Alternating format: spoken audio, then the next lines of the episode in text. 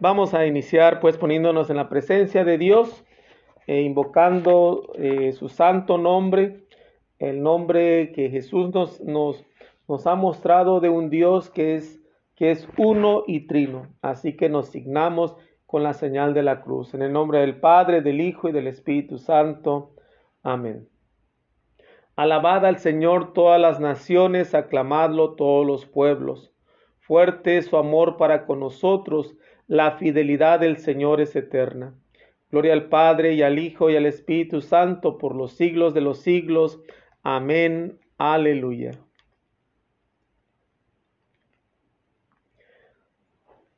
Oh vivir junto a ti siempre a tu lado, descanso hallar y conversar contigo, ser de tu amor y tu bondad testigo, tú de bondad y amor nunca saciado en tu bendito corazón sagrado, poner la frente y encontrar abrigo, como la puso tu mejor amigo, tu dulce Juan, tu compañero amado. Oh vivir junto a ti, cual la sencilla, lámpara tenue que callada brilla entre las sombras de tu templo santo. Y mientras rueda en su bullicio el mundo, solo contigo en éxtasis profundo, darte mi amor y mi abundoso llanto. Amén. Es un hermoso himno que nos recuerda este deseo de, de estar junto a Dios, vivir con Dios.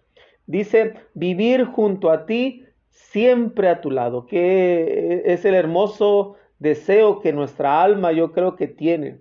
A veces conscientemente o inconscientemente, a veces no, no deseamos la muerte, ¿verdad? Pero, pero nuestra alma desea estar con Dios. Nuestra alma, su deseo es estar siempre con Él. Dice, descanso hallar y conversar contigo.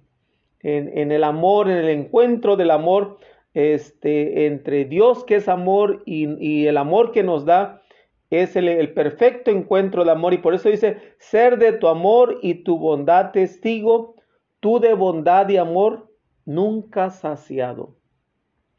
Y este Dios que no solamente ama, sino que Él es el amor en sí. Por eso, eh, y sobre todo, pensar en el sagrado corazón, el, el corazón sagrado de Jesús, que, que sabemos que es el corazón que sabe amar al mundo entero, que sabe entregarse al mundo entero. Y por eso dicen, tu bendito corazón sagrado, poner la frente y encontrar abrigo, como lo hizo Juan, eh, Juan, eh, de acuerdo a, los evangelios, el discípulo amado recostó su cabeza sobre el corazón de Jesús. Así a lo mejor en, este, en, este, en esta forma tan hermosa de, de poder estar así reclinado al corazón de Dios. Dice, vivir junto a ti eh, cual la sencilla lámpara tenue que callada, callada brilla entre las sombras de tu templo santo. Eh, y en esta sencillez, como una lámpara que ilumina, como una lámpara que, que, se, que, que se desgasta, porque una lámpara, sabemos, una lámpara de aceite, una lámpara con una vela, pues se va desgastando. Así gastarnos y desgastarnos por el Señor. Eh, bueno, es un hermoso himno que nos recuerda eso.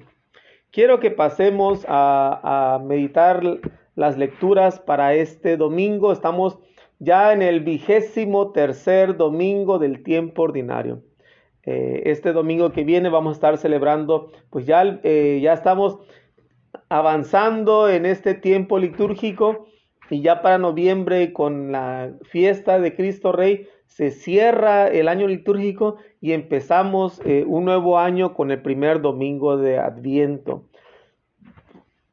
Perdón, este, vamos a, pasar, eh, quisiera a lo mejor saludar a quienes se conectaron este, un poquito más tarde, Manuela Manín, a, perdón, Manrín, Manuela Manrín ahí en, en Chulavista, en la Precisísima Sangre, Socorro Sarría, este, saludos, Socorro, eh, no sé dónde nos sintonizas, pero un saludo, Carmen Delgado, eh, Susi Arce hasta Paraguay, este, Hugo Sánchez, eh, saludos Hugo, eh, no sé si estés en Acapulco, pero un saludo para ti.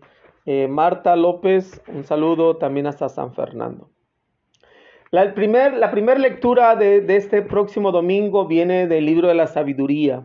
Hemos estado en estos últimos días, perdón, en estos últimos domingos, hemos estado en, en los en los libros sapiensales. Primero nos, nos habló hace tres domingos, fue el libro del Coelet, el Eclesiastés.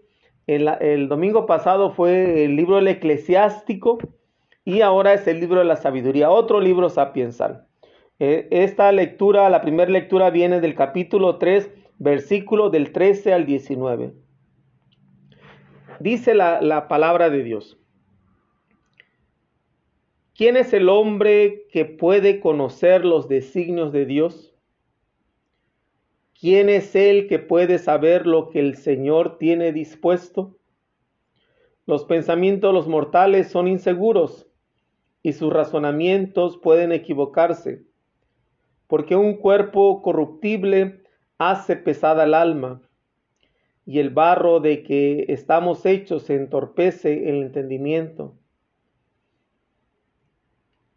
Con dificultad conocemos lo que hay sobre la tierra y a duras penas encontraremos lo que está a nuestro alcance. ¿Quién podrá descubrir lo que hay en el cielo? ¿Quién conocerá tus designios si tú no le das la sabiduría, enviando tu Santo Espíritu desde lo alto? Solo con esa sabiduría lograron los hombres enderezar sus caminos y conocer lo que te agrada.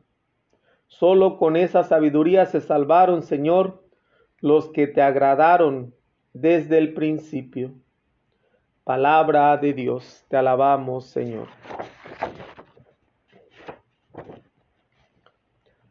Este, como decía, es un libro sapiensal y, quiere hacer una reflexión filosófica y teológica de, lo que es el ser humano de lo que es la sabiduría y, lanza unas, preguntas que son muy importantes para todos. Al final, ¿qué es, ¿qué es el ser humano ante Dios? Es una de las preguntas que a veces yo creo que no, nos hacemos. Eh, ¿qué, somos realmente los seres humanos ante Dios? Eh, y, y, la experiencia nos demuestra que lo que hacemos y tocamos es frágil. Que todo lo que, lo que vemos es frágil. Intuimos que debe haber algo que no va a terminar. Debe haber algo que no se va a acabar. Y eso que no se va a acabar, eso que no tiene fin, tiene que ser Dios. Eh, por ello se necesita la sabiduría. La sabiduría es la que nos va a enseñar a discernir lo que tiene sentido y lo que no tiene sentido, porque nuestra vida a veces yo creo que perdemos tanto tiempo, tanto esfuerzo, tanta energía, a veces en cosas que no tienen sentido. Y por eso yo creo que es bueno pedirle a Dios que nos dé la sabiduría, la sabiduría para entender qué es lo que tiene sentido y qué es lo que no lo tiene. Eh, sabemos que e, esta debilidad humana que tenemos. Que no somos capaces de conocerlo todo. Aún hoy en día que este, hay tanto acceso al conocimiento, tanto acceso a poder saber más, aún aunque nos pasemos toda la vida estudiando, no vamos a llegar a conocerlo todo. Podemos llegar a conocer muchas cosas, pero no lo vamos a llegar a conocer todo por más que nos esforcemos por más que gastemos nuestra vida. Y no significa que es algo negativo, yo creo que tampoco es como que pensar, bueno, pues entonces ¿para qué estudiamos para si no vamos a llegar a conocerlo todo? Vale la pena conocerlo. No es un sentido negativo, pero esta debilidad, esta incapacidad que tenemos necesita y reclama salvación, reclama ayuda, reclama esta necesidad de alguien a quien se le atribuye la, salvación y la creación. Y ese es este deseo de Dios, ese es el deseo natural de la trascendencia, este deseo natural hacia el cielo. Es algo que llevamos en el corazón. Nuestro corazón anhela esto. Y sabemos que no solamente la religión cristiana en la que nosotros creemos es la que cree en el cielo o, en la vida después de la muerte. Muchas de las religiones antiguas, muchas de las creencias antiguas, ya venía este deseo, es como un deseo natural, una inclinación natural del ser humano de buscar eh, la trascendencia, de, de encontrar este lugar que llamamos paraíso. Y solo la sabiduría y solo el espíritu, con el espíritu vamos a lograr que lleguemos a eso, ¿va? Por eso yo creo que eh, este nos recuerda el libro de la sabiduría quiénes somos eh, enfrente de Dios, este, donde sabemos que nuestros pensamientos mortales, dice, son inseguros y nuestros razonamientos a veces pueden equivocarse y, y lo sabemos por experiencia que así es. Sabemos que tenemos un cuerpo corruptible, este, donde hace pesada el alma. Y no es que debemos rechazar el cuerpo, ¿ah? porque yo creo que es también un don y una gracia de Dios que tengamos un cuerpo. Pero también el cuerpo no lo es todo en sí. El cuerpo tiene un alma que busca también encontrarse con Dios. Eh, y por eso dice que el, el barro de que estamos hechos entorpece el entendimiento. Dice, con dificultad conocemos lo que hay sobre la tierra. Con dificultad, a duras penas encontramos lo que está a nuestro alcance. A veces ni lo que, ni lo que está cerca de nosotros lo entendemos en sí. Dice, ahora, ¿quién va a saber lo que hay en el cielo? Y hablamos del cielo, a lo mejor en, este, en este tiempo que se escribió este libro sapiensal, nos habla de, un cielo eh, que pareciera que es físico el que está allá, ¿va? Porque no había ahora la capacidad de viajar en el espacio como ahora en la tecnología, los avances, los avances e, en los medios de, transporte, pues ha permitido eso, ¿va? Eh, pero el cielo en sí, esa realidad que está más allá de nuestro alcance. Dice, ¿quién conocerá eso? Dice, solamente la sabiduría. Solamente la sabiduría que viene de lo alto, en este caso la sabiduría que viene de Dios. Dice, solo con esa sabiduría eh, los, los seres humanos van a poder enderezar sus caminos y van a conocer lo que le agrada a Dios. Solo con esa sabiduría nos salvaremos. Dice, porque, porque sabremos lo que te ha agradado dice, perdón, eh, conoceré, eh, solo con esa sabiduría se salvarán los que te agradaron desde el principio. Solo con la sabiduría de Dios. Es buscar la sabiduría de Dios. Vamos a, hacer el salmo, este salmo 89, que es el salmo que creo se, se, eh, se rezó o se, se escuchó hace dos domingos. Este, dice el estribillo, tú eres Señor nuestro refugio. Tú haces volver al polvo a los humanos, diciendo a los mortales que retornen. Mil años son para ti son como un día que ya pasó, como una breve noche. Nuestra vida es tan breve como un sueño semejante a la hierba que despunta y florece en la mañana y por la tarde se marchita y se seca. Enséñanos a ver lo que es la vida y seremos sensatos. ¿Hasta cuándo, Señor, vas a tener compasión de tus siervos? ¿Hasta cuándo? Llénanos de tu amor por la mañana y júbilo será la vida toda. Haz, Señor, que tus siervos y sus hijos puedan mirar tus obras y tu gloria. Gloria al Padre y al Hijo y al Espíritu Santo, como era en el principio, ahora y siempre, por los siglos de los siglos. Amén. Tú eres, Señor, nuestro refugio. Por lo regular, el Salmo en los domingos quiere responder a la primera lectura. Y es una conexión tan hermosa que hace ¿va? ese Salmo con la primera lectura, porque al final de cuentas dice, eh, Dios es el que hace volver al polvo a los seres humanos, diciendo que regresen a lo que fueron, lo que somos, somos polvo. Y en la presencia de Dios dice, mil años son como un día. Dios es eterno. Dios eh, ha existido desde un principio y va a existir hasta el final. Entonces, para Él, mil años son como un día, como algo que ya pasó, como una breve noche. Para Dios que ha, ha existido por millones y millones, según los científicos que nos dicen que la creación se, se desarrolló en no sé si en 40 mil millones de años, pues en, ese tiempo Dios ya estaba. ¿ah? Entonces, Dios, esos mil, mil años son para Él como un día que ya pasó. Dice, nuestra vida es tan breve como un sueño. Mis hermanos, hoy estamos, mañana ya no estamos. Hay, hay situaciones y a veces hay, hay cosas este, que, que nos pasan que, que en un instante nos cambia la vida.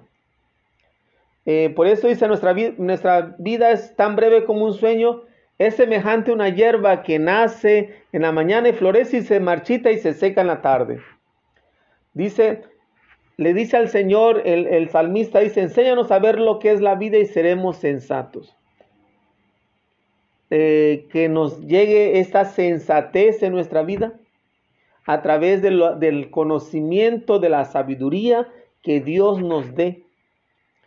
Eh, dice, llénanos de tu amor por la mañana y júbilo será la vida todo. Dice, ah Señor, que tus siervos y, tus, y sus hijos puedan mirar tus obras y su gloria. Que Dios nos llene de su amor eh, todo el tiempo, ¿va? para que sea júbilo nuestra vida toda, para que toda nuestra vida sea llena de alegría porque, sabe, porque conocemos a Dios, porque reconocemos el, reconocemos el amor de Dios en nuestras vidas. La segunda lectura que vamos a meditar para este domingo viene de la carta del apóstol San Pablo a Filemón. Eh, es del capítulo 9, vers, eh, de, capítulo 9 al capítulo 10, si, si bien, a ver. Mm. Bueno, es del, este, eh, de esta carta a Filemón, que, que, me imagino que es solamente un, un capítulo, este, del versículo 9 al 10 y de ahí se salta del 12 al 17. Eh, esta pequeña carta de, de Filemón.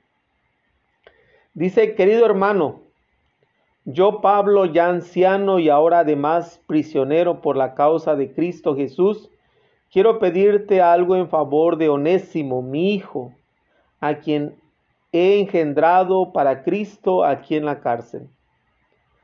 Te lo envío, recíbelo como a mí mismo. Yo hubiera querido retenerlo conmigo para que en tu lugar me atendiera mientras estoy preso por la causa del Evangelio. Pero no he querido hacer nada sin tu consentimiento, para que el favor que me, que me haces no sea como por obligación, sino por tu propia voluntad. Tal vez Él fue apartado de ti por un breve tiempo a fin de que lo recuperaras para siempre, pero ya no como esclavo, sino como algo mejor que un esclavo, como hermano amadísimo. Él ya lo es para mí. ¿Cuánto más habrá de serlo para ti? No solo por su calidad de hombre, sino de hermano en Cristo. Por tanto, si me consideras como compañero tuyo, recíbelo como a mí mismo. Palabra de Dios, te alabamos Señor. Esta carta, esta segunda carta, eh,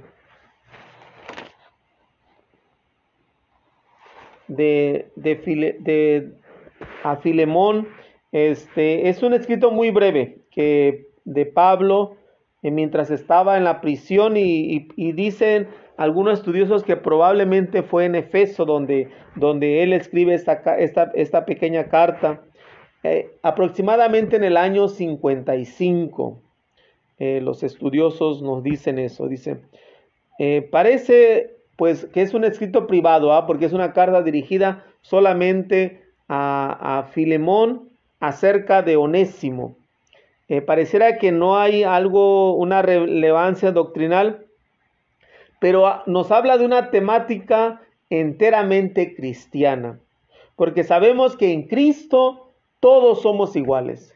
En Cristo no existen ni, ni esclavos ni libres. Todos somos iguales. Y por eso este, nos habla de, esta, de, este momento en el cual Él envía Onésimo, que, era, que fue esclavo de Filemón, y que este, ahora en la cárcel conoce a Pablo y Pablo lo bautiza como cristiano. Y en aquel, en aquel tiempo, este, si un esclavo se escapa y regresa, le da una, pues le da fuertes azotes, tiene que, tiene que someterlo eh, hasta cierto punto este, a, un, eh, momento de, pues de castigo muy, muy severo, ¿va? Pero dice, eh, te, lo, te lo devuelvo, este, pero no como, no como esclavo, te lo devuelvo como un hermano amadísimo, mejor que un esclavo. Lógicamente, digo, nadie, nadie desearía a lo mejor vivir en la esclavitud. Eh, y por eso Pablo se siente él responsable de esta libertad humana que merece, en este caso, Onésimo, eh, un esclavo que se convierte. El cristianismo, eh, la iglesia cristiana, por los escritos que tenemos, este, ha estado en contra de la esclavitud. Y a lo mejor, y, es una tristeza porque llegó un tiempo en que pareciera que la iglesia no hizo nada cuando se veían situaciones de esclavitud, especialmente en, en, América del, en toda América Latina, ¿ah? cuando llegaron los españoles y trajeron esclavos de, este, de África. Y sin lugar a dudas, digo, a lo mejor aquí en, en, Estados Unidos no éramos, no era la iglesia católica la que, la que fomentó esto eran las iglesias protestantes, pero bueno, al final también eh, eran cristianos los que a lo mejor permitieron y avalaron esta esclavitud. Y por eso yo creo que ah, poner en, esta, en este contexto realmente este, la fe avala la esclavitud o no, vemos que a lo mejor a, eh, a través de ese escrito sabemos que Pablo quiere este, que se acabe en, los cristianos este sentido de esclavitud. Eh, sabemos que a lo mejor eh, nosotros en, en, la historia del cristianismo pudimos haber hecho algo diferente, pero en sí, en la entraña misma del Evangelio, la esclavitud está condenada. No es algo que Dios quisiera, porque al final de cuentas pone al ser humano en diferentes niveles y todos los seres humanos somos imagen y semejanza de Dios. Por eso en nuestra, en nuestra, en nuestra creencia, en nuestra vivencia, la esclavitud, las diferencias que a veces se pueden dar de clases, razas, lenguas, este, culturas, no está permitido. No está, hasta cierto punto podemos decir que no está avalado por Dios, porque no deben existir estas diferencias en, medio de los que somos iguales ante los ojos de Dios. Eh, Pablo este, le, pide, pues, dice, recíbelo como si me recibes a mí mismo. Recíbelo eh, como si, dice, si me consideras como compañero tuyo, eh, si me consideras como tu hermano, pues este es tu hermano también. Así que es una hermosa invitación este, de, de San Pablo, de que invita que podamos ir más allá de las estructuras sociales que, que a veces el mundo no, no, nos, nos, impone o, nos invita a, a, poder mirar a veces a los seres humanos en diferentes categorías, cuando para Dios no hay categorías, todos somos hijos. Vamos a pasar a la, hora al Evangelio. El Evangelio, estamos en el ciclo C, por lo tanto el Evangelio viene del Evangelio de San Lucas. Eh, que es uno de, mis de los tiempos litúrgicos que más me gusta, el ciclo C por, por San Lucas, por este, esta manera, este corazón eh, que nos muestra de Jesús. Es capítulo 14, versículo del 25 al 33. Lectura del Santo Evangelio según San Lucas.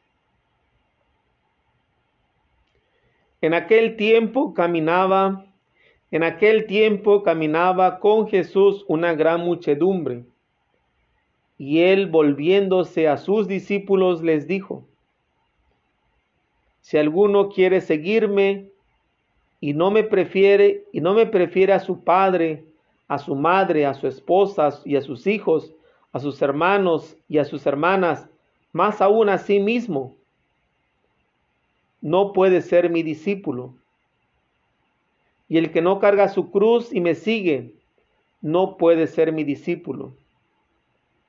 Porque ¿quién de ustedes, si quiere construir una torre, no se pone primero a calcular el costo para ver si tiene con qué terminarla?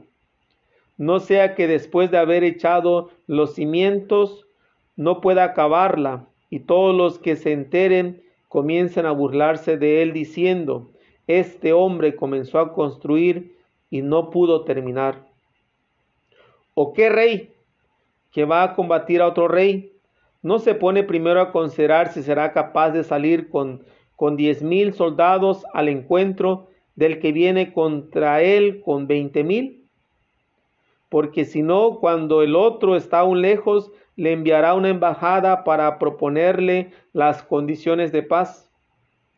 Así pues, cualquiera de ustedes que no renuncie a todos sus bienes, no puede ser mi discípulo. Palabra del Señor. Gloria a ti, Señor Jesús.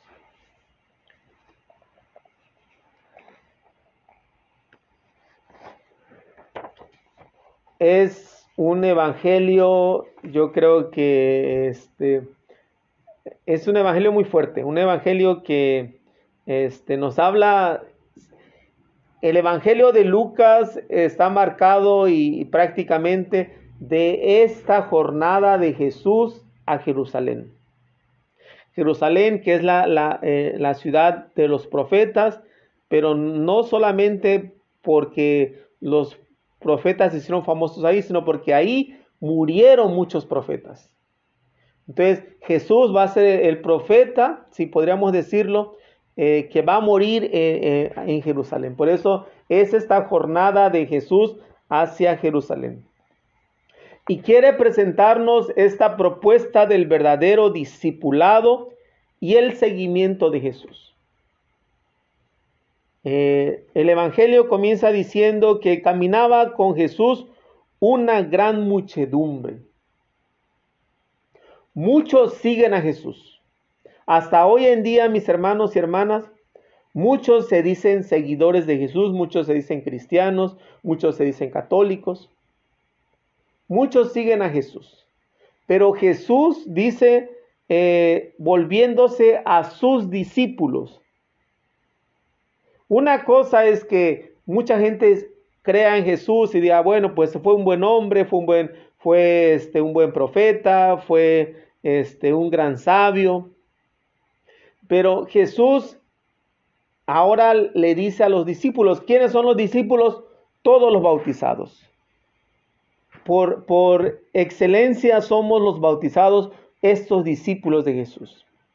Muchos siguen, pero Jesús quiere pedirle a, sus discípulos, perdón, dice, les dice, si alguno quiere seguirme, y eh, vemos que la traducción que utiliza eh, este, pues en este caso, aquí en Estados Unidos y a lo mejor también en Estados Unidos, perdón, en México, y a lo mejor en algunos lugares de Latinoamérica utiliza esta, dice, eh, dice, aquel que no me prefiere, pero en, la lengua original en la que está escrita, este, ah, dice, y, eh, también en, creo que en el, en el libro este, de San, perdón, el Evangelio de San Marcos también utiliza este, quien no odie, quien no odie, utiliza esta palabra de odiar.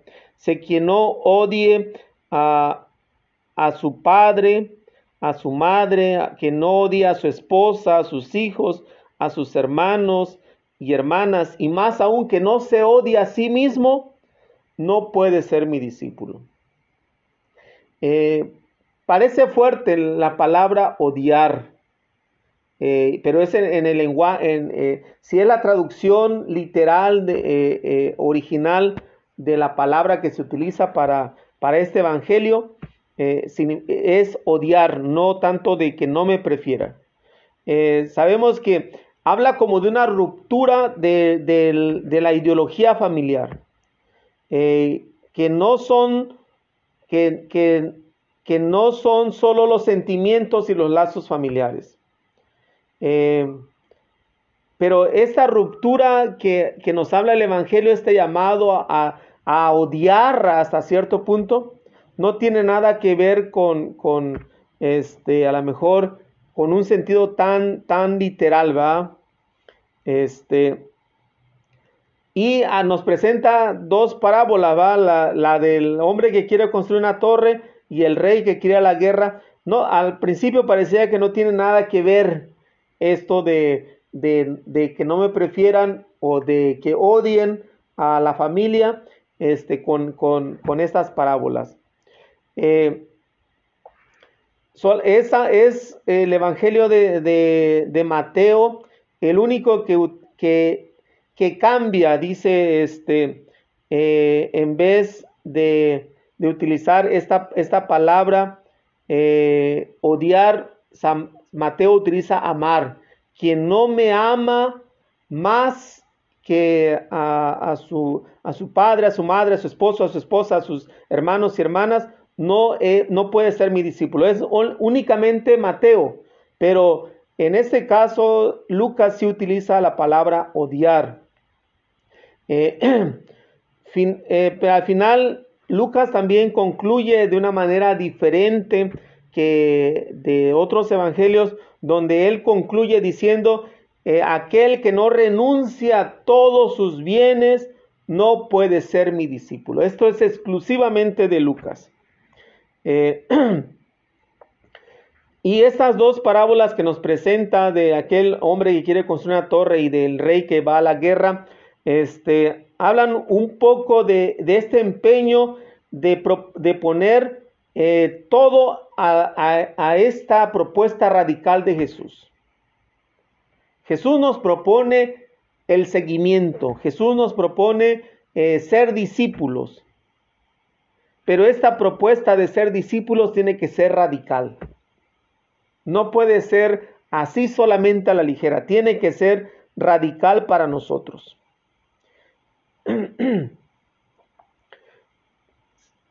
Yo creo que una de las cosas que Jesús quiere remarcar es, que este que este llamado a la mejora a preferirlo a él este, sobre todas las cosas, sobre la familia, sobre, sobre uno mismo.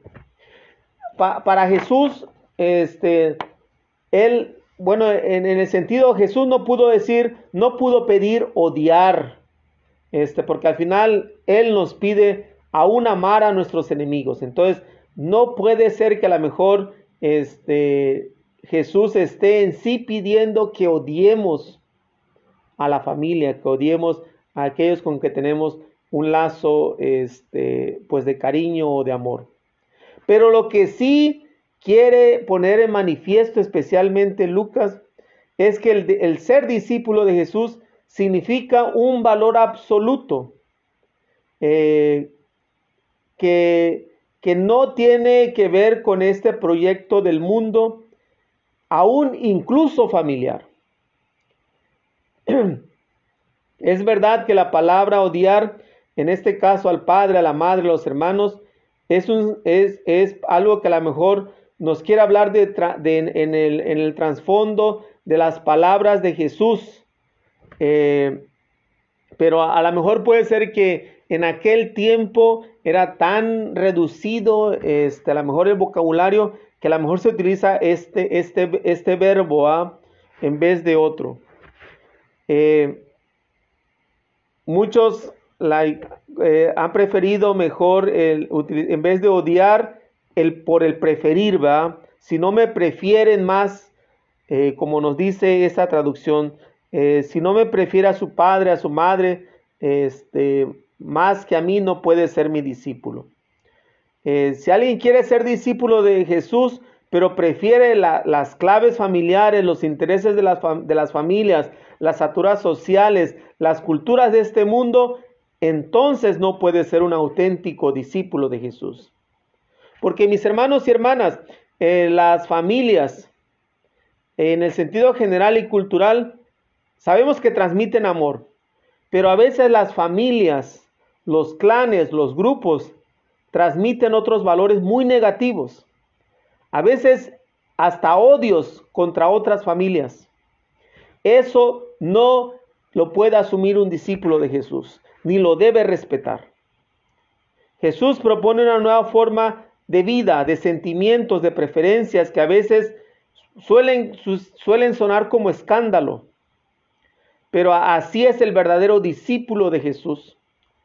Y esta radicalidad absoluta del Evangelio, donde Jesús está por encima de todo está aún por encima a veces de la familia. Cuando la familia no nos ayuda a crecer, cuando la familia a, veces es tan disfuncional, cuando una familia a veces es tan destructiva, o a veces una familia que genera odio hacia alguien más. Lucas eh, saca esta conclusión al final en el versículo 33 diciendo, quien no renuncia a todos sus bienes no puede ser mi discípulo. Vemos este, este extremo, esta radicalidad de, Lucas, eh, diciendo eh, no renuncia a todos sus bienes no puede ser mi discípulo. ¿Por qué? ¿Por qué? ¿Será que a lo mejor es preferir la riqueza a la, perdón, preferir la pobreza a la riqueza? La razón de renunciar a los bienes es para que no haya pobres e incluso para que haya justicia en este mundo. Es este desapego al que, Jesús quiere invitar, donde no sea a lo mejor el tener el sentido de nuestra vida. Sabemos que vivimos en un mundo, mis hermanos, donde, eh, donde existe la pobreza y existe la riqueza, donde sabemos que en el mundo hay pocos que son, tienen todo el dinero, tienen todo todos los recursos y muchos son los pobres. Pero sabemos que si esto se compartiera eh, de manera, pues para todos, habría riquezas para suficientes para que todos tuvieran lo necesario. Vivimos en un mundo que es injusto eh, por causa de los que aman la riqueza y el poder en casos eh, a veces que este, este deseo de amar las riquezas y el poder a veces se transmite de familia a familia, a veces de clanes en clanes, de, entornos a entornos y a veces hasta los intereses de la clase y del grupo. Pareciera que es un círculo de, de, no, de, no, de no terminar porque se aferran solamente y llaman a las riquezas y el poder. Eh, buscar la seguridad en los bienes de este mundo es poner el corazón en aquello que nos aleja de Dios. Por eso la renuncia a la familia y a los bienes tiene su lógica y su espiritualidad profética. Supone, es verdad, un cierto escándalo, pero es el escándalo del reino de Dios. Lucas quiere sacar consecuencias prácticas, que es decidirse por Jesús, debe ser la, prioridad. decidirnos por Jesús tiene que ser lo primordial. Debemos preferir la, radicalidad del Evangelio, que es la radicalidad del, reino de Dios, que al final es la voluntad de Dios. Ah, sobre las a veces imposiciones religiosas, sociales y políticas de, de los nuestros, porque a veces pareciera que aún podemos hasta justificar algunas actitudes, eh, algunas cosas negativas en, nuestros ambientes religiosos, sociales y políticos. Eh, sabemos que no, no significa odiarlos, odiar eh, este, a veces a las sociedades, odiar a, las, a, la, a la, política, pero sí en el, en el nombre del Evangelio, separarnos de, de, de, este mundo, de su mundo, ¿va? Y de las imposiciones que nos quieren hacer sobre nosotros. Y por eso a veces yo creo que esta radicalidad de poder a veces alejarnos o separarnos a veces de algunas personas que no nos, no nos ayuden a crecer. Que no significa odiar, vuelvo a repetir, pero a veces sí separarnos. Eh, sabemos que es separarnos de eh, eh, odiar o separarnos del, de, de, los criterios, de las imposiciones injustas, de los caprichos y las tradiciones ancestrales y sagradas, a veces que no se puede mantener, mantener si no dignifican y liberan de verdad. Eh, esta es la actitud de los cristianos en el mundo contra la injusticia, la guerra, el, el mercantilismo o una globalización inmisericordia, donde no hay misericordia, debe ser la verdadera alternativa de identidad. Si no lo hacemos, mis hermanos, si no optamos radicalmente por el Evangelio, si no optamos por Jesús, estamos perdiendo nuestra identidad como verdaderos seguidores de, de, Cristo y de su Evangelio.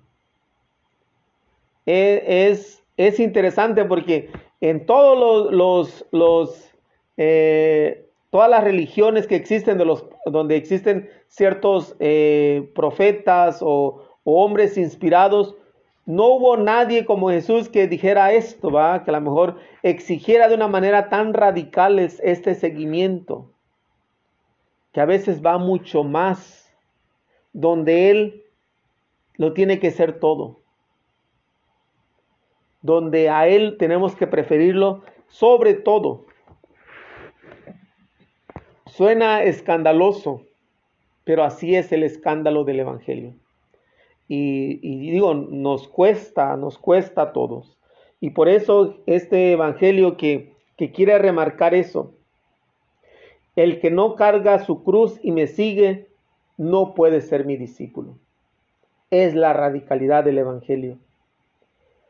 Y por lo tanto, dice, si quieres atreverte, mira las consecuencias. Por eso estas dos parábolas este, del hombre que quiere construir una, una, torre, dice, primero se pone a calcular, no va a ser que cuando, cuando ya lo esté construyendo no le alcance y al final los demás se burlen. Vamos, mira lo que, a lo que te avientas al ser discípulo de Jesús. No te vayas a quedar a, medio camino y va a decir, e, es demasiado, it's too much. O no va a ser que dice como el, el rey que se lanza una guerra y si no se pone a contar lo que tiene y ve que el otro tiene más, es mejor que se adelante y mejor le pida un tratado de paz. Porque si te atreves a seguir a Jesús, es porque le vas a echar con todo. Tienes que calcular, tienes que discernir, tienes que meditar, tienes que atreverte, atreverte a darlo todo por el todo. Es una, invitación de Jesús a donde no nos pide mucho, sino nos pide todo. Jesús no nos pide mucho, Él nos pide todo es la radicalidad y el escándalo del reino de Dios es la radicalidad y el escándalo del Evangelio de Jesús. Cierren sus ojos y vamos a, a poder entrar en oración con Jesús. Jesús nos, nos, nos mira, nos invita a ser discípulos. Jesús nos dice, el que no me prefiera más que a su padre, a su madre, a su esposo, su esposa, a sus hijos o hijas, hermanos y hermanas, o el que no me prefiera, el que, el que no me prefiera más que a sí mismo, no puede ser mi discípulo. Que en ese sentido pidamos al Señor y te pedimos, Señor, que, que nos des este corazón que se atreva, este corazón que sepa seguir liberando, que sepa seguir liberándonos también de tantas cosas que a veces nos impiden. Sabemos que no es una invitación a odiar. Sabemos que no es una invitación a andar buscando solamente cómo generar conflicto con alguien, sino el poder saber que los caminos que nos liberan, los caminos que nos, nos dan plenitud, solamente vienen de ti. Y a veces están por encima de, de personas, de cosas, de situaciones que que a veces no sabemos ni cómo cortar. Y nos invitas a cargar la cruz y a seguirte si queremos ser discípulos. Nos invitas aún hasta renunciar a todo lo que tenemos por seguirte. Es este desapego, este dejar, dejarlo todo por el todo. Danos un corazón valiente porque cuesta, cuesta, Señor, poder aceptar eso, cuesta vivir eso. Danos la gracia de la sabiduría, como nos dice la primera lectura, para poder discernir qué es lo que tú quieres de nosotros. Haznos saber la vida para que seamos sensatos. Danos la sabiduría que, que nos va, abra el entendimiento para descubrir y para atrevernos a ser verdaderos testigos, verdaderos discípulos tuyos. Y haz que en este seguimiento de nuestro discipulado podamos invitar a otros a ser discípulos, pero a través de nuestro ejemplo. Guíanos con tu gracia para que sea esa gracia la que nos dé vida y vida en abundancia.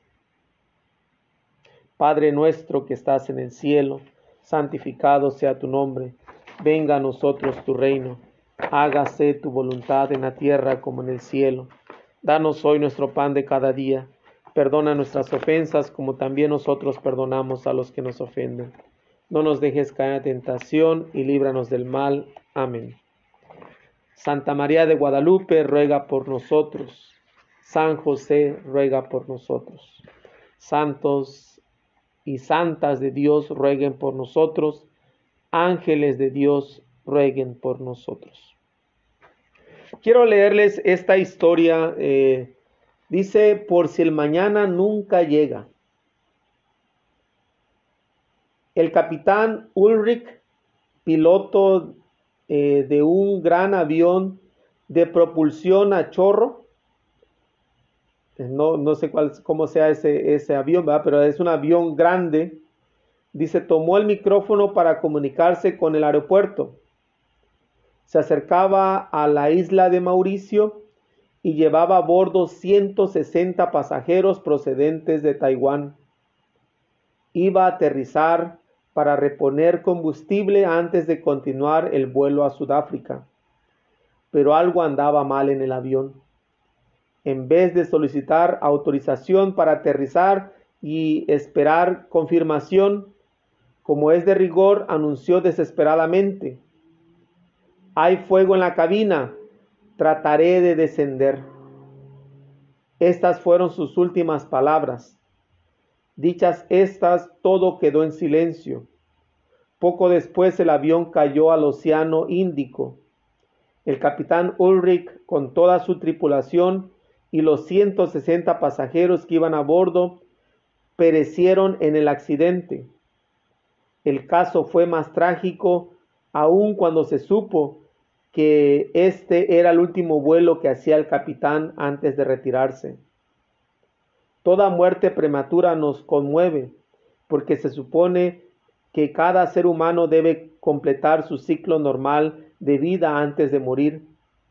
Pero cuando la muerte prematura ocurre en un accidente y le ocurre a una persona como este piloto que, que hacía el último viaje antes de jubilarse para descansar, perece, parece, perdón, parece que fuera aún más impresionante.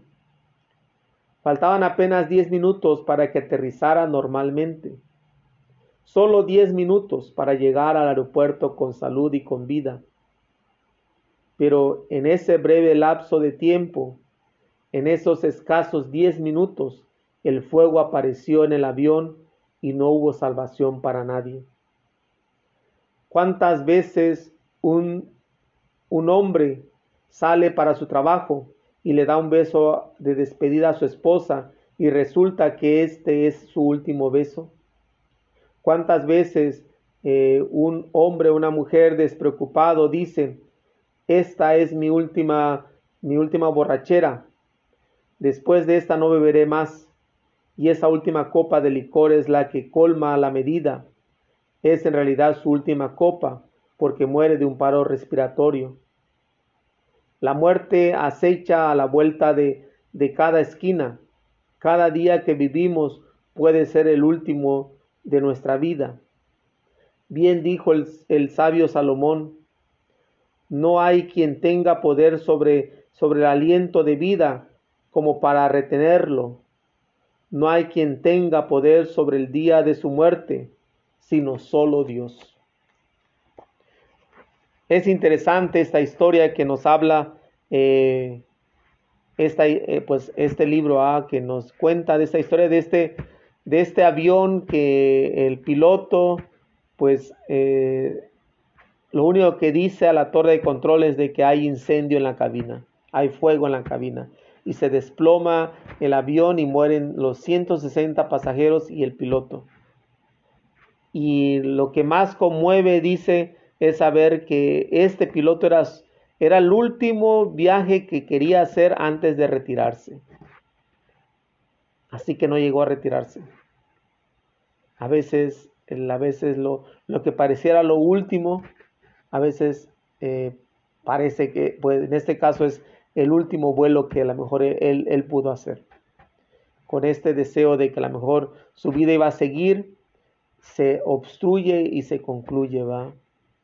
A veces nuestra vida puede ser así. A veces, ¿cuántas veces empezamos el día pensando que eh, vamos a regresar y ya no se regresaba? ¿Cuántas veces pensamos que vamos a llegar a, cierto, a cierta edad y a veces ya no se llega? Por eso es vivir cada día, a veces como dicen, a veces como si fuera el último, ¿va?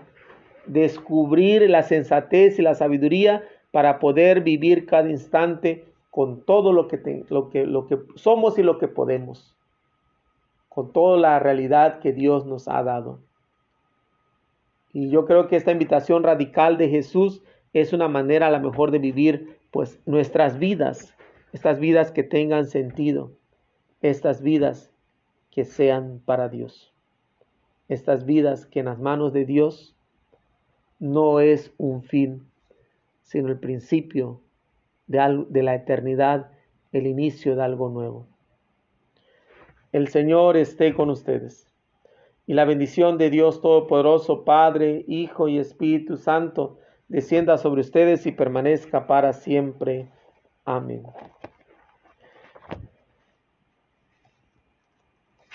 Sean felices, hagan que los demás sean felices, que la precisísima sangre de Cristo los bendiga, los proteja y los acompañe. Eh, bueno, pues esto fue vitaminas para el alma en este día. Este,